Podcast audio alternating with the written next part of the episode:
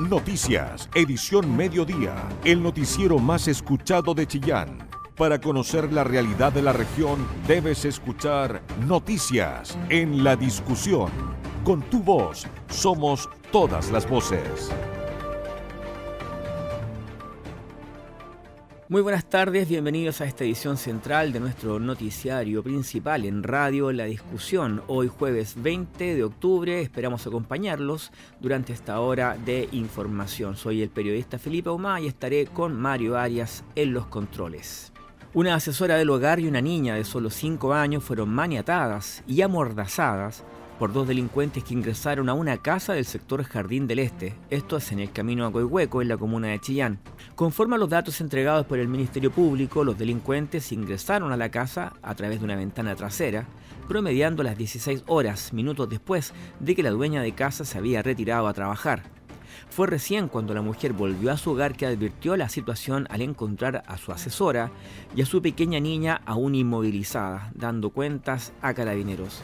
Este es el primer delito de esta naturaleza y con este grado de violencia que se registra en el sector desde que en 2017 una situación prácticamente idéntica afectara a una familia de ese mismo barrio, motivando la creación de una junta de vecinos cuyo presidente es el exdirector del hospital de Chillán, el doctor Rodrigo Bendaño, quien habló de esta situación con Radio La Discusión. La Junta de Vecinos de del Este se formó en septiembre de 2017 a raíz de un asalto grave que hubo un vecino en el entró una banda de compensación y lo tuvo a la familia, amordazó, fue muy violento en lo, psicológico. Al mes siguiente, en otra casa cercana también eh, entraron a donde los vecinos habían salido. Ahí se formó un vecino y hemos tenido varias reuniones con la División de Investigaciones, con Carabineros, con las autoridades locales,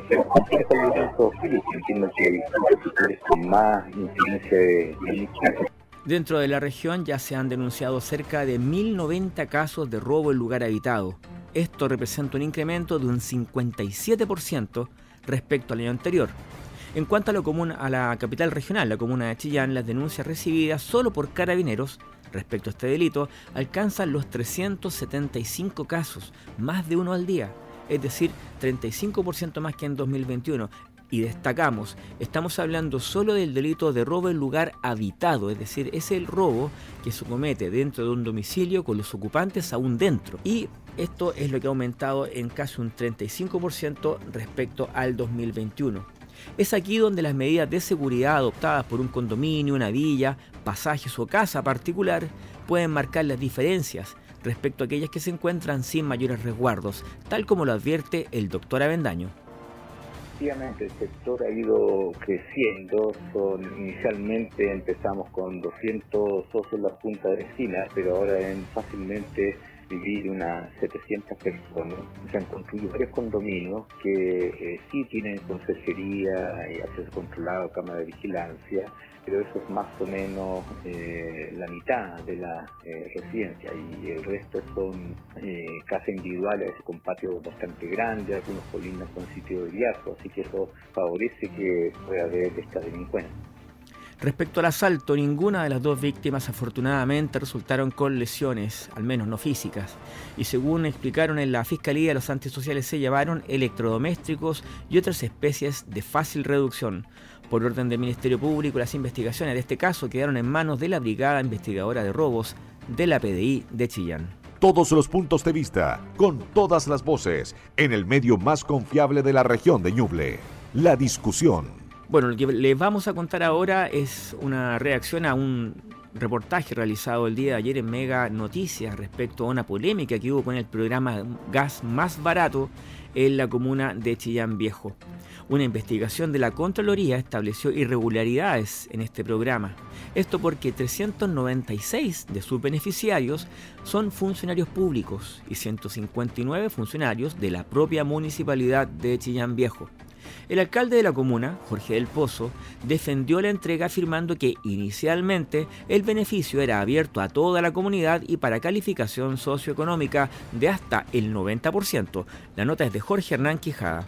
Tras el reportaje emitido por televisión a nivel nacional en un noticiero durante la jornada de este día miércoles y que hablaba de lo que fue la entrega de gas a los chillambejanos y en donde se habló que esto había sido recibido por algunos altos personeros del municipio de chillanbejano, el alcalde Jorge del Pozo señaló que en un principio se entregó hasta las personas que viven en la comuna de Chillán Viejo, en donde muchos son funcionarios municipales y estaban dentro del 90% del registro social de hogares, pero eso se fue corrigiendo en el transcurso del tiempo y si hay que corregirlo para el próximo año, se va a hacer. Queremos asegurar que en este programa no se ha malgastado ningún peso y hemos ayudado a más de 22.000 familias de Chillán Viejo. Si hemos cometido errores los corregiremos, pero nada impedirá que sigamos adelante ayudando a miles de familias en este programa que ha sido pionero y el más importante de entrega de gas en el país. Llegando a los que están hoy día federados, organizados, hasta 1.200 y posteriormente vamos a llegar a los 4.000, que son los que tenemos hoy día y de acuerdo a nuestros datos, los que existen y que además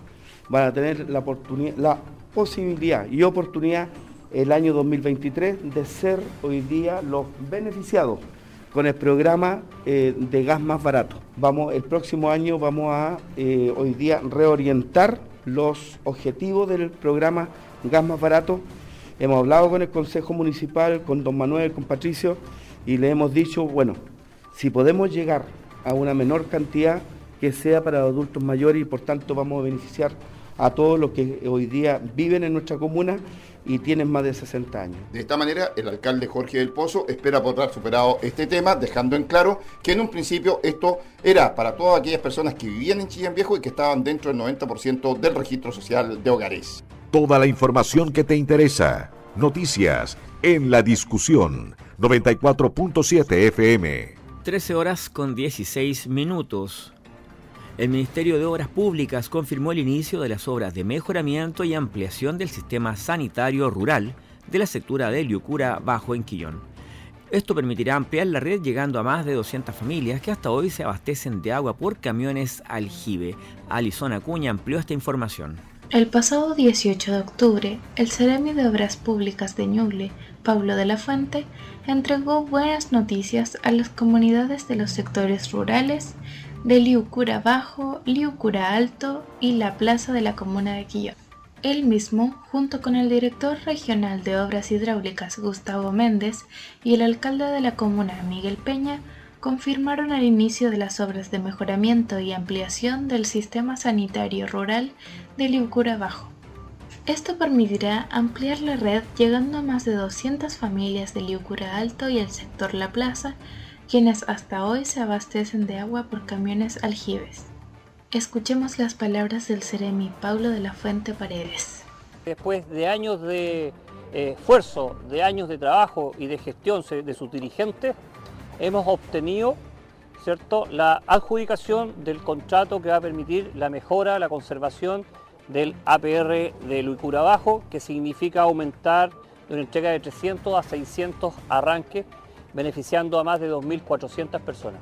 Esto involucra como ministerio una inversión cercana a los 3.350 millones de pesos. Pero más importante la cifra y los montos es lo que significa para la comunidad. Fueron años de esfuerzo donde una vez y otra vez sin obtener los objetivos, hemos logrado hoy día eso. Escuchemos más de los detalles que dio el Ceremi del MOB, Pablo de la Fuente. Estamos contentos porque hoy día se firmó el contrato con la empresa que va a iniciar las obras o faenas, esperamos en un mes más. Eh, hemos conversado con el alcalde, el alcalde permanentemente eh, y varias veces ha estado en la Seremía de Obras Públicas de la región de Ñuble, precisamente eh, gestionando APR, gestionando caminos para su comuna, una comuna tan importante y vital, que es una comuna turística que genera mayor productividad y empleo. Productividad y empleo que es uno de los ejes del gobierno del presidente Boric y el mandato del ministro Juan Carlos García, que no podemos bajar los brazos, vamos a generar mayor inversión el próximo año como Ministerio de Obras Públicas y eso significa mayor responsabilidad, pero acelerar también los procesos con las comunidades.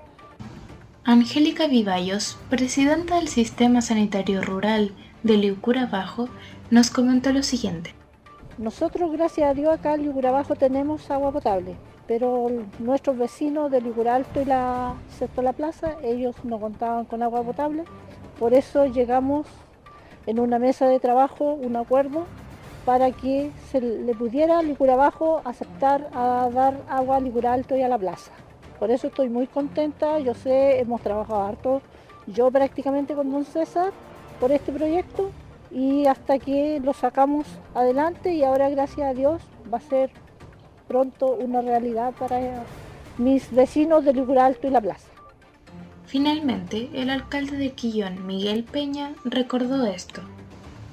Hoy día se han firmado ya los compromisos con la empresa que se adjudicó esta obra y que podamos cierto, dar soluciones dignas a, esta, a, este sector, a estos sectores de las zonas rurales donde hay una cantidad de adultos mayores, hay niños, eh, hay una necesidad la gente ha agradecido lo que ha hecho eh, en este caso el gobierno de poder repartir camiones, eh, agua en camiones aljibe, donde han sido parte de la solución, pero no son soluciones definitivas.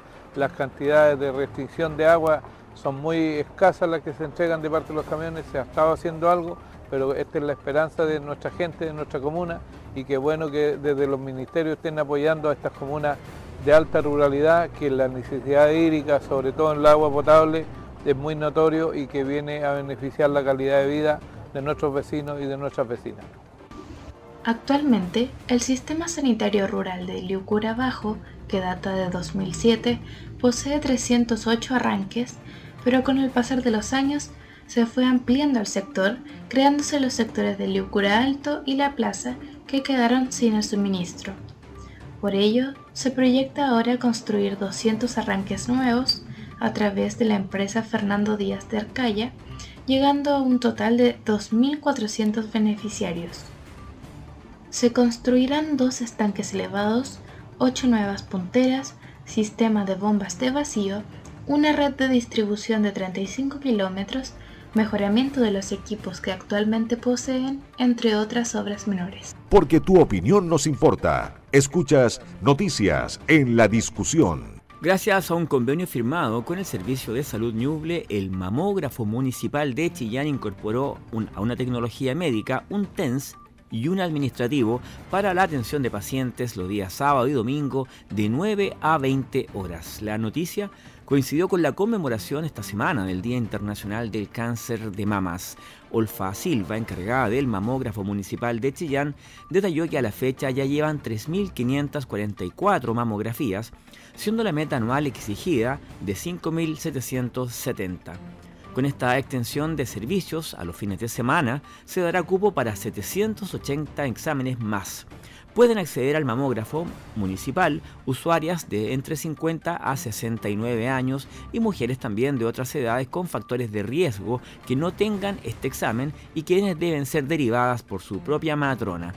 La encargada del mamógrafo municipal se refirió a la forma en que una mujer puede acceder a la mamografía en la atención primaria. Todas las pacientes tienen que recurrir a, su examen de precedencia, hacer su chequeo. Eh, preventivo y las matronas son las que derivan a las pacientes al centro mamográfico municipal.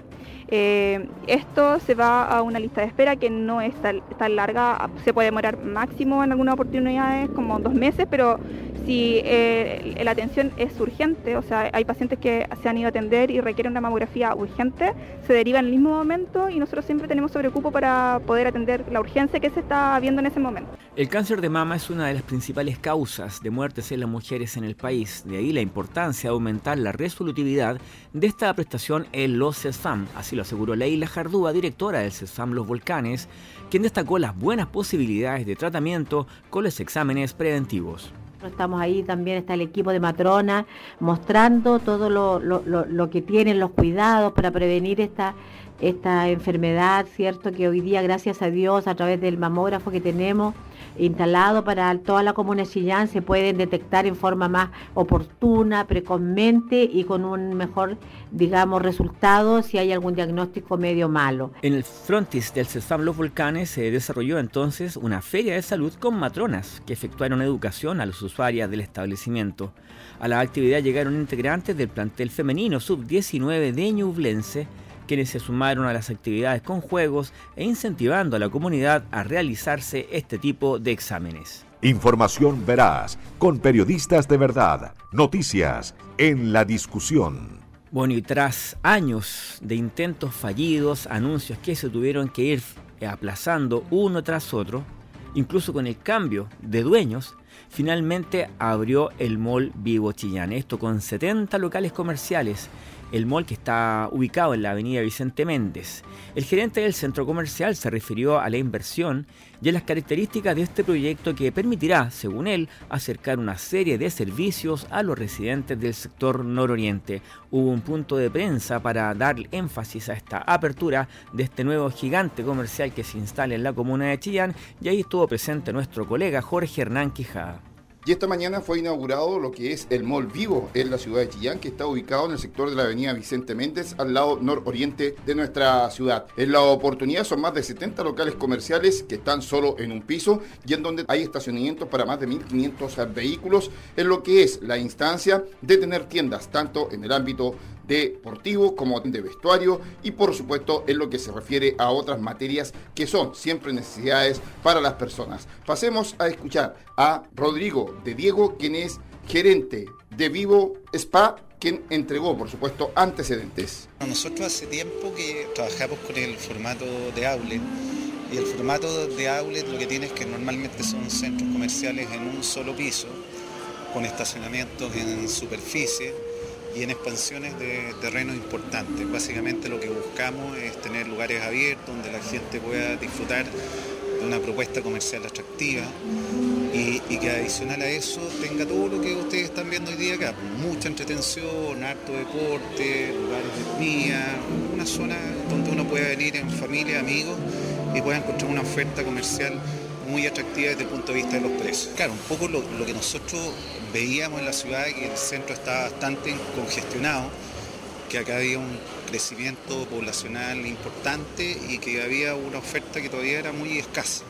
Por lo tanto, un poco lo que nosotros tratamos de aportar acá es un polo comercial nuevo que venga a ser un aporte importante a la, comuna y a las zonas aledañas. Lo que pasa es que uno siempre va negociando y, y se va modificando los tamaños de los locales pero aproximadamente esto debería llegar alrededor de unas 60, 70 tiendas. Bueno, el, terreno es más grande, pero los metros cuadrados construidos son 21.000 metros cuadrados y esto tiene alrededor de un poco más de 900 estacionamientos que van a ser gratuitos y por lo tanto la verdad es que un proyecto espectacular, nosotros estamos súper contentos y pensamos que va a ser muy exitoso acá en la comuna. La verdad es que no solo con el alcalde, en realidad con la comuna entera estamos súper contentos, porque hemos tenido solo buenas recepciones y una ayuda muy grande en todos los aspectos.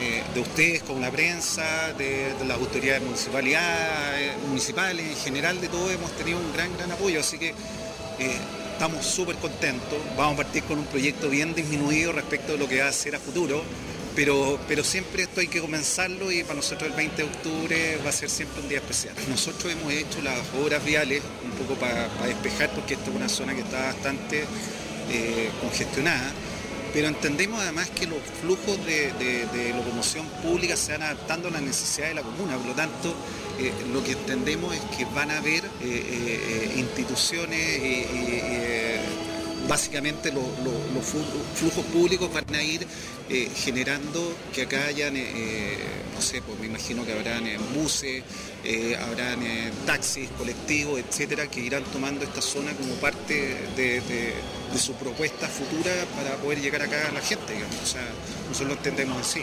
Hemos hecho todas las obras viales necesarias para que se pueda llegar de buena forma. De esta manera, esta tienda, que estuvo en proceso de construcción desde hace varios años y que en algún minuto fue paralizada a raíz de lo que fue la pandemia, entra en operaciones. Periodismo regional, con noticias de verdad, noticias en la discusión. Son las 13 horas con 33 minutos y en este momento tenemos cerca de 19 grados de temperatura en un Chillán que está con intervalos nubosos en nuestros cielos. Cielos que se van a poner algo nubosos, cubiertos y atención porque cerca de las 23 horas habrá caída de lluvias débiles, pero lluvia al fin y al cabo. Volvemos con el, el Frente Policial, volvemos con Marlene Guerrero que nos va a contar que la Brigada Investigadora de Robos logró recuperar un vehículo de 11 millones de pesos que había sido comprado en Valdivia mediante estafa, cuando el delincuente lo trataba de vender al día siguiente en una notaría de San Carlos. Detectives de la Brigada Investigadora de Delitos Económicos BRIDEC de Chillán lograron recuperar un vehículo avaluado Nissan Versa en 12,5 millones que estaba siendo vendido en Chillán Viejo y además detuvo a la persona que previamente había comprado el mismo automóvil mediante estafa a una víctima de Valdivia. El jefe de la BRIDEC Chillán, comisario Daniel Naranjo explicó que el vehículo que fue comprado el lunes en la mañana con carta a poder tramitada en una notaría, pero pagada con un cheque que fue protestado cuando la víctima lo fue a cobrar. Ya el día siguiente lo estaba intentando vender. Pasemos a escuchar lo que comentó el jefe de la Bridec, subprefecto Sergio Lara. Los investigadores lograron ubicar el automóvil en cuestión en el sector céntrico de la ciudad, en los alrededores de una notaría, cuando el imputado intentaba vender nuevamente el móvil para estafar a una segunda víctima. Del procedimiento se dio cuenta el Ministerio Público, quien instruyó hacer entrega del auto a su propietario de la ciudad de Valdivia. El imputado, quien tiene domicilio en Temuco, tiene antecedentes policiales por infracción a la ley de propiedad intelectual. Fue puesto a disposición del juzgado de garantía de San Carlos, mientras que el vehículo fue devuelto a su dueño. Todos los puntos de vista, con todas las voces, en el medio más confiable de la región de Ñuble. La discusión. En su segunda reunión, la Mesa Regional de Barrios, que lo compone la Delegación Presidencial junto con la Coordinadora Regional de Seguridad Pública, además de la PDI, Carabineros y la Fiscalía Regional, fueron incorporadas también la CRM de Vivienda, Obras Públicas y la Municipalidad de Chillán. Esto con el fin de analizar la problemática de seguridad y eventual identificación de barrios vulnerables en la región. El objetivo de la mesa es obtener los insumos necesarios para poder diseñar una priorización de barrios que permita al mismo tiempo postular al programa Somos Barrios que promueve la Subsecretaría de Prevención del Delito. Ñuble no cuenta hasta ahora con este barrio priorizado por el programa y el delegado presidencial Claudio Ferrada destacó la incorporación de estos otros servicios y otros actores a la mesa para así poder articular respuestas multisectoriales a un problema que muchas veces tiene solo una arista punitiva. Entregarle calidad de vida a nuestras vecinas y vecinos de Ñuble también tiene que ir con la recuperación de los espacios públicos y fundamentalmente en la recuperación de nuestros barrios que por lo tanto así lo estamos trabajando. A su vez, el coordinador de seguridad Jorge Muñoz remarcó que en el caso de Ñuble, la capital regional, será la primera en avanzar en la recuperación de espacios que de alguna manera se han entregado a ciertos niveles de delincuencia e incivilidades. En el caso de Ñuble, por cierto, Chillán eh, va a ser como capital regional eh, la primera avanzada en cómo vamos a desarrollar también este, este, este plan de trabajo, porque necesitamos eh, ir obviamente a recuperar el espacio que de una u otra manera se ha entregado a ciertos niveles de delincuencia. Hay un barrio que vamos a avanzar, por cierto, pero lo importante es que la comunidad sepa que como autoridades nos estamos haciendo cargo de poder también devolver esa tranquilidad que los ñublensinos y en este caso la gente de Chillán espera. Para el CRM de Vivienda y Urbanismo, Antonio Marchante, es relevante entonces incorporar su servicio en esta mesa porque cuentan con una serie de medidas para poder ir instalando y mitigando algunas acciones que no sean necesariamente coercitivas. Bueno, para nosotros como ministerio es muy importante que nos hagan parte de estas mesas. Yo creo que tenemos, tenemos harto que decir. Eh, normalmente los sectores y su desarrollo arquitectónico fue directamente el desarrollo social como tal. Eh, y tenemos hartas medidas para poder ir instalando y mitigando eh, algunas soluciones que no sean coercitivas, que no tengan que ver con, falta, con, con, pena, con cárcel, para ir cambiando ya de, de fondo lo que son los barrios. Respecto a los otros actores incorporados a la mesa, desde el MOP se espera su aporte a través de la Dirección de Arquitectura, en intervenciones de vialidad urbana y diseño de parques y otras infraestructuras que permitan disuadir o al menos disminuir los delitos. En tanto, el municipio, por medio de su Departamento de Seguridad Pública e Inspección Municipal, serán aportados los indicadores necesarios pertenecientes a los diferentes barrios que ya se encuentran disponibles para ser compartidos en la mesa regional porque tu opinión nos importa. Escuchas Noticias en la discusión. 13 horas con 38 minutos. Los ministros de Desarrollo Social y Familia, junto con el ministro de Economía, además del subsecretario de Desarrollo Regional, encabezan el Ñuble el Encuentro Nacional de Gobernadores Regionales. La jornada de trabajo estará concentrada en descentralizar y traspasar competencias hacia las autoridades regionales, Hoy, el gobernador Oscar Crisóstomo se reunió con el ministro Giorgio Jackson y le pidió celeridad en proyectos locales, como por ejemplo el Centro Oncológico para Chillán. Jorge Nanquijada con más detalles. Una importante visita está desarrollando el ministro de Desarrollo Social, Giorgio Jackson, a la región de Ñuble. En este aspecto, muy temprano se reunió con el gobernador Oscar Crisóstomo, en donde se tocaron varios tópicos. Uno de ellos, por ejemplo, el apoyo que ha solicitado el gobernador Crisóstomo en materia de salud para lo que va a ser la ingreso de los proyectos tanto de el Centro Teletón, así como del Centro Oncológico. Efectivamente, el ministro ha iniciado su agenda en nuestra región de Ñuble con una reunión protocolar que hemos sostenido aquí para poder ver distintos puntos de interés de nuestra región de Ñuble. Lo primero que le hemos solicitado particularmente es que demos celeridad a la revisión de los proyectos emblemáticos, particularmente hoy el Centro Teletón que ya está ingresando y lo que estamos solicitando es que sea un proceso donde el diseño y la ejecución sea a la vez para cortar los plazos. Esta misma modalidad le hemos solicitado que la utilicemos para la construcción del centro oncológico. Recordemos que el día viernes, junto con la ministra y el alcalde Chillán, dimos a conocer que el centro oncológico ya va a ser una realidad. Para cortar los tiempos estamos solicitando que esto sea un diseño y ejecución a la vez cosa que podamos tener prontamente un centro que dé cobertura a tantas familias y tantas personas que hoy padecen cáncer y tienen que trasladarse a otra región de nuestro país para poder ser atendidos. Sobre lo que son el traspaso de competencias, en un primer término, Oscar Crisóstomo señaló que se espera que el Senadis sea la primera repartición de servicios traspasados. Un punto importante también en esta reunión fue que le transmití la conversación que hemos tenido con los distintos gobernadores de nuestro país en términos de traspaso de competencias y traspaso de algunas cosas que nos parecen que son fundamentales para regiones. Particularmente este ha sido el ministerio con el cual hemos podido avanzar menos en materia sociales, eso lo hemos conversado y hay un diagnóstico compartido, por lo tanto en esta nueva fase lo que queremos particularmente poder ir avanzando para que distintas competencias que hoy están en manos del Ministerio de Desarrollo Social o de otros ministerios de esa área sea menester de los gobiernos regionales poder avanzar. Un tema en específico que hemos planteado y le hemos solicitado, que esto es una solicitud a nivel nacional, es que servicios como Senadi, por ejemplo, pasen hoy a depender de los gobiernos regionales, cosa que tengamos un mayor dinamismo y poder también responder más efectivamente. Recordemos que en nuestra región de Ñuble nosotros estamos ejecutando programas con distintos municipios que permiten generar ayudas técnicas, desde operaciones, desde distintas ayudas que permiten hoy eh, saldar esa deuda que tenemos con esos grupos. Sería mucho más fácil poder hacerlo con un servicio como el Senadi, que hoy es un servicio además pequeño en nuestra región de Ñuble, que tiene tres funcionarios, por lo tanto no un servicio que haya crecido y en esa modalidad, dependiendo del gobierno regional, vamos a poder avanzar y con eso poder ayudar a muchas más familias de nuestra región de Ñuble. Posteriormente se reunió con los Ceremis y también el delegado presidencial en el segundo piso y de esta manera se trasladó luego hasta la Universidad de Concepción. Información veraz, con periodistas de verdad, noticias en la discusión. Y la empresa nacional del petróleo prevé cuadruplicar el volumen de gas natural licuado que transporta en camiones a la planta recasificadora de Pemuco, acá en Ñuble, y también a la zona centro-sur. La nota de economías del periodista del diario La Discusión, Roberto Fernández.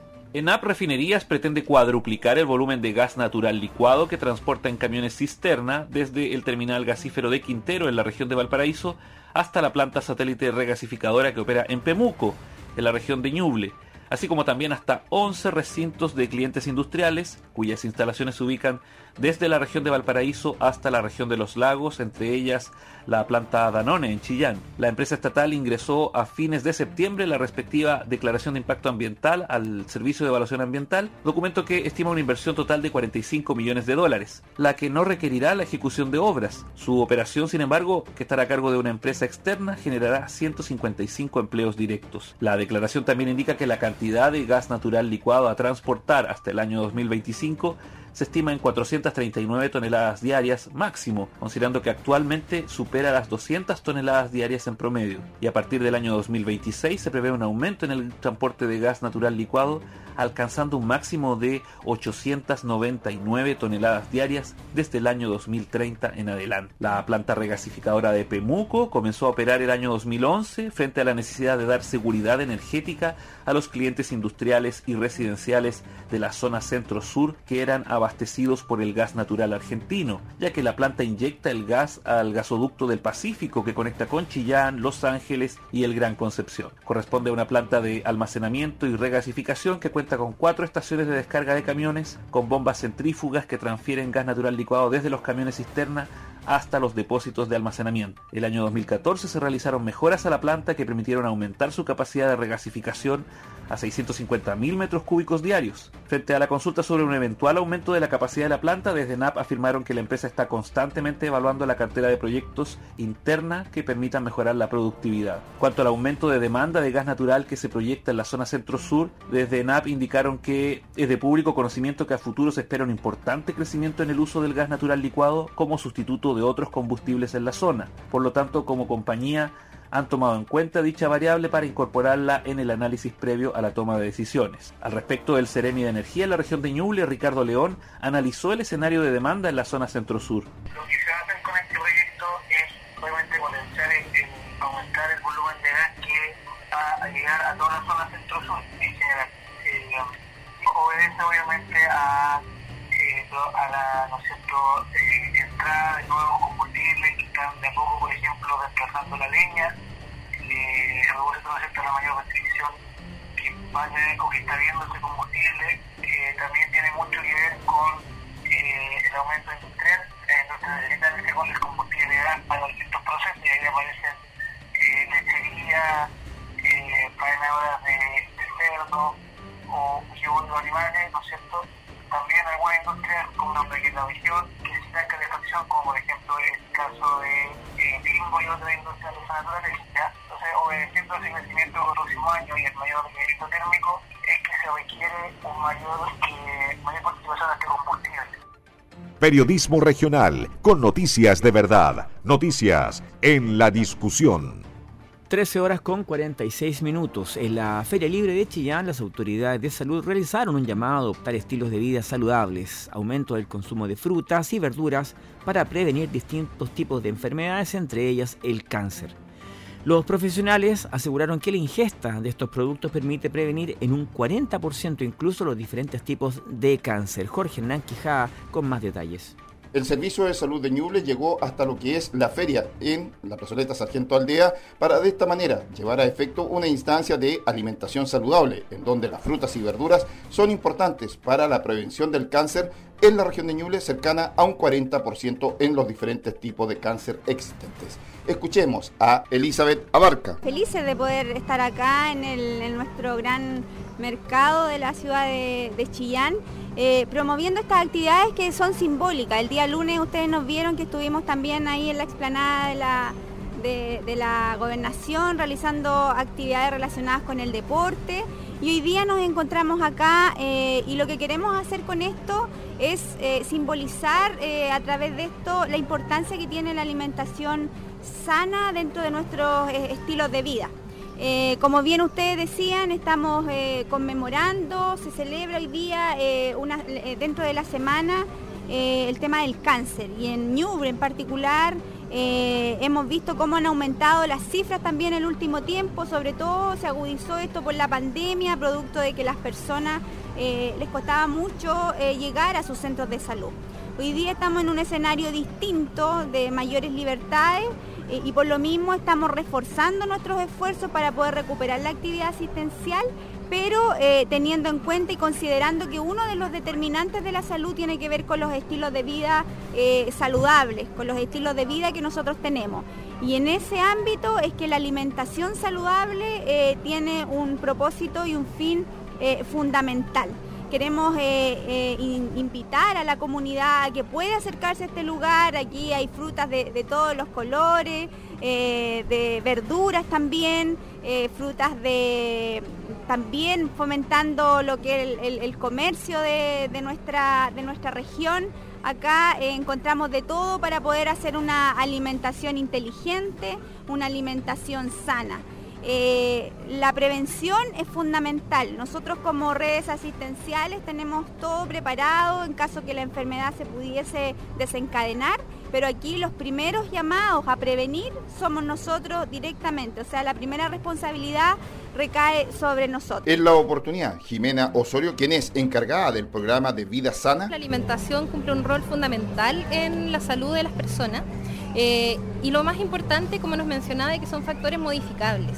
Ya no es, algo como la genética que ya venimos con un factor previo, ¿cierto? Esto lo podemos modificar en cualquier momento de nuestra vida eh, importante el consumo de alimentación que sea variada.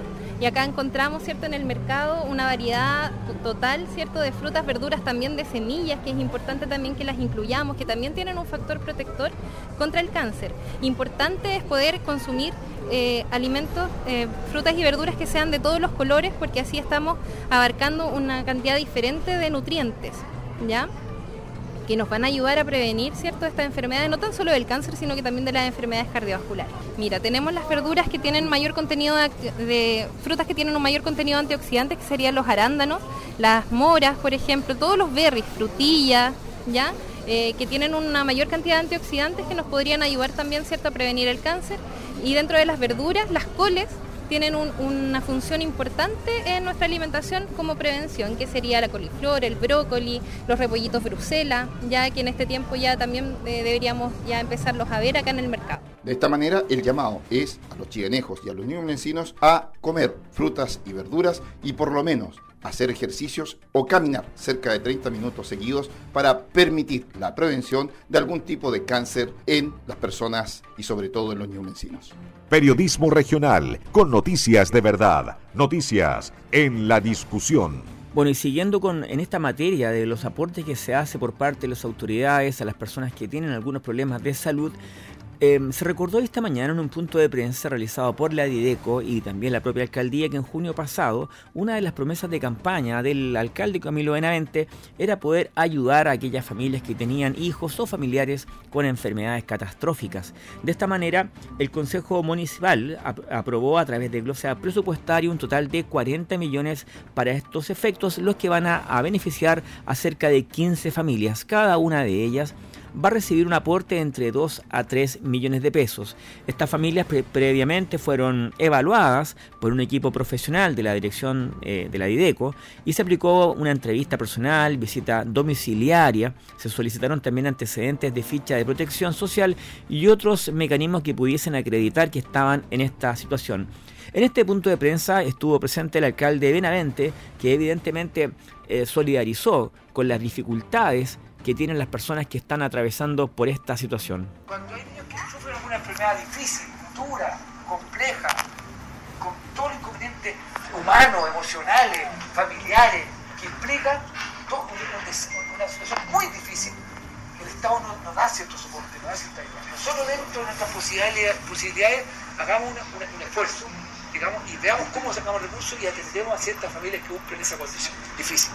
Digamos, consolidar y materializar este proyecto que va a un proyecto que para nosotros, aquí la idea es que lo sepamos con, con, discreción, que es una discusión difícil, lo, único que queremos nosotros es estar con ustedes también estuvo presente en esta tanda la directora de ECO, eh, Soraya Martínez, quien evidentemente también agradeció el respaldo que recibió esta iniciativa por parte del Consejo Municipal. Un proyecto muy hermoso gracias a esta administración que cuenta con nuestro alcalde y su gran Consejo Municipal se ha podido sacar adelante. Es un proyecto inédito, yo diría, en el país. Es un proyecto que tiene puro corazón y sentimiento y que encarna lo mejor de esta administración municipal, que es estar al lado de las personas que en algún momento pueden necesitar de la ayuda de los funcionarios públicos y ese es nuestro rol que nuestro alcalde nos ha mandatado también.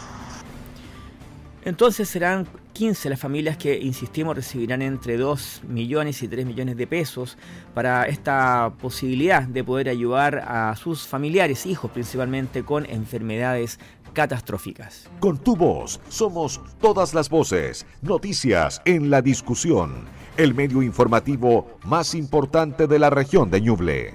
13 horas con 54 minutos prácticamente y es el momento de tomar contacto con el editor de Noticiero Central de Noticias, el periodista Marcelo Herrera, para conocer el informe y resumen de lo que ha ocurrido a nivel en el plano nacional e internacional. Buenas tardes, Marcelo. Hola, ¿qué tal Felipe? ¿Cómo te va? Muy buenas tardes. Vamos a revisar de inmediato lo que ha dejado la jornada a nivel nacional e internacional, accidentada por supuesto por intervenciones bien fuertes y con muchas noticias. Comenzamos en este sentido eh, a nivel nacional, donde eh, fue una accidentada presentación la que tuvo hoy el presidente Gabriel Boric en el encuentro con APIME, donde fue increpado por algunos asistentes. Se trató del Encuentro Nacional de la Pequeña Empresa, convocado por la Confederación de la Micro, Pequeña y Mediana Empresa de Chile 2022, realizada eh, hace pocas horas esta jornada en el Círculo Español. En la oportunidad, mientras entregaba su discurso, el mandatario fue interrumpido en más de una ocasión por los asistentes, quienes le reprocharon el proceso constituyente y la delincuencia.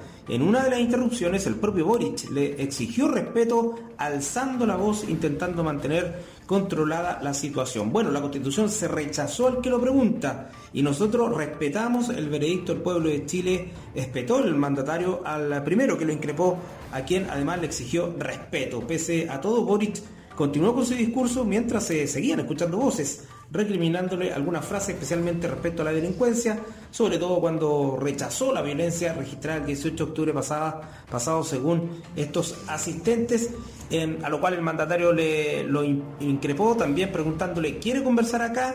Desafió Boric a su interpelador desde entre el público. No obstante, otro de los invitados le pidieron que continuara con su presentación. Siga, presidente, nomás le gritaron y con lo cual pudo retomar su intervención el eh, presidente Boric en esta accidentada intervención que tuvo ahí en el encuentro nacional de la pequeña empresa realizada esta mañana en el Círculo Español. Bueno, y donde también fue muy accidentada la jornada fue en Inglaterra, donde la primera ministra británica Liz Truss anunció su dimisión como líder del Partido Conservador y dejará la jefatura de gobierno en cuanto se elija a su sucesor apenas 45 días después de haber sido designada como primera ministra por la hoy fallecida reina Isabel II. Reconozco que dada la situación no puedo cumplir el mandato para el que fui elegida por el Partido Conservador. He hablado con Su Majestad el Rey para decirle que renuncio como líder del Partido Conservador, dijo en un breve mensaje a las puertas de la residencia en el número 10 de Downing Street. Truss explicó que se reunió con el presidente del Comité 1922, que agrupa a los diputados Tories sin cartera, Graham Brady, y ambos convinieron en que la elección interna para nombrar un sucesor se celebre la próxima semana. Truss se hallaba en la cuerda floja desde que el pasado 23 de septiembre la presentación de su plan fiscal con una masiva bajada de impuestos había sembrado el caos en los mercados y despertado la desconfianza en la economía británica. La decisión además llegó un día después de que la propia Truss afirmara que iba a luchar por mantenerse en el cargo pese a las presiones desde dentro y fuera de su partido para que abandonase Downing Street y las turbulencias que atraviesa su gobierno. Además, recién en la última jornada su gobierno había sufrido un nuevo golpe, luego que la ministra de Interior, Suela Braidman, dejó el cargo tras haber cometido el error de compartir información confidencial a través de su teléfono personal. Liz Truss entonces se convierte en la primera ministra, o en el primer ministro y primera ministra británica que menos tiempo ha durado en el cargo, apenas 45 días. Recordemos que el cargo de primera ministra o primer ministro en Inglaterra depende de eh, quién es el líder del partido ganador de las elecciones, en este caso el Partido Conservador, porque la jefatura de gobierno la mantiene el eh, Poder Legislativo a través de el presidente del partido que haya ganado las elecciones. La monarquía parlamentaria es el sistema de gobierno en eh, Reino Unido, donde la monarquía ejerce como jefe de Estado y el Parlamento, en este caso el líder del Partido Conservador, como jefe de gobierno. Es eh, la información que está ocurriendo a nivel internacional, donde siguen las repercusiones y seguirán durante todo este día las repercusiones frente a esta temprana dimisión de la recientemente asumida primera ministra en Inglaterra. Son las informaciones que conocemos a esta hora aquí en Noticias, en Radio La Discusión. Que estén muy bien. Buenas tardes. Con tu voz somos todas las voces. Noticias en la discusión el medio informativo más importante de la región de Ñuble. Muy bien, son las 14 horas en punto, es hora de despedirnos y de agradecer su sintonía. Esperamos encontrarnos con ustedes mañana a la 94.7 en el noticiario central de Radio La Discusión con lo mejor y lo más importante, mejor dicho, del acontecer regional y comunal. Noticias, edición mediodía, el noticiero más escuchado de Chillán, periodismo regional con noticias de verdad, en la discusión, con tu voz, somos todas las voces.